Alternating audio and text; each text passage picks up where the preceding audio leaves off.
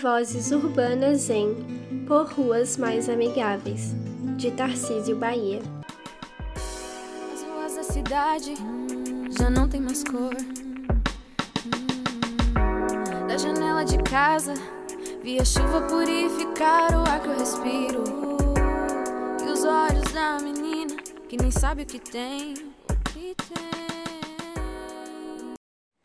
Chegou recentemente às minhas mãos uma revista publicada pela Abrazel, Associação Brasileira de Bares e Restaurantes, cuja matéria de capa é um manifesto intitulado A partir das ruas simplifica Brasil.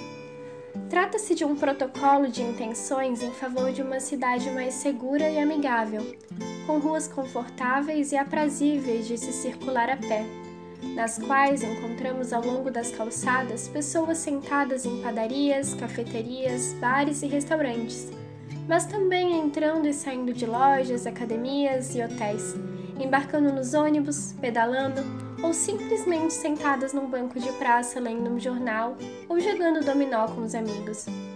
Esse tipo de cidade existe e quem as conhece sabe o quanto é agradável morar num lugar assim. Que temos visto aqui no Brasil, porém, é a falência de um modelo de cidade focada notadamente na questão do tráfego motorizado, em detrimento de outros aspectos que regem a urbanidade.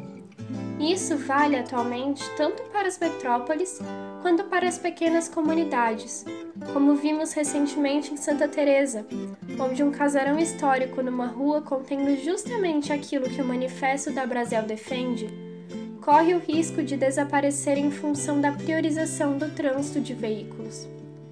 É necessária uma revisão nesse conceito de cidade no Brasil. Começamos nossa história tendo as cidades europeias como modelo, seja no traçado, seja na largura das vias. Aí achou-se que devíamos adaptar as vias para futuras ampliações no carregamento motorizado viário.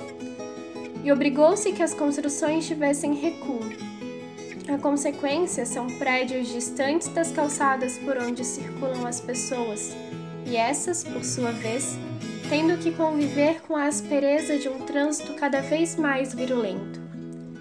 Esse é só um dos muitos exemplos que vem contribuindo para a morte da rua.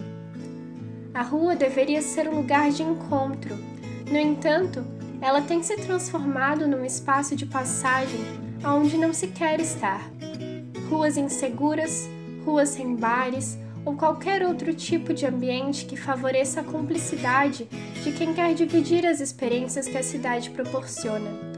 Ruas sem movimento, a não ser o dos carros com seus vidros levantados e escuros, onde ninguém mais se vê.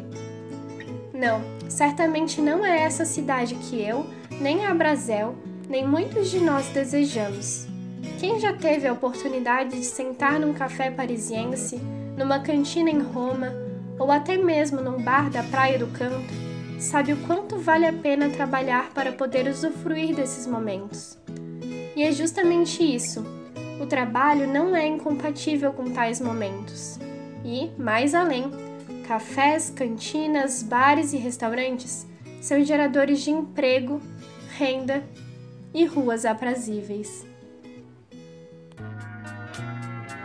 Parede das ruas não devolveu os abismos que se rolou. Horizonte perdido no meio da selva cresceu arraial, arraial. Passa bonde, passa boiada, passa trator, avião, ruas e reis. Tarcísio Bahia é arquiteto cronista e professor universitário da Universidade Federal do Espírito Santo. Possui doutorado em arquitetura pela Universidade Politécnica de Catalunha, na Espanha. Mantém uma coluna semanal sobre temas relacionados com cidades, mobilidade, tecnologia e sustentabilidade para o jornal Gazeta Online. Acompanhe seu blog em tarcisiobahia.net.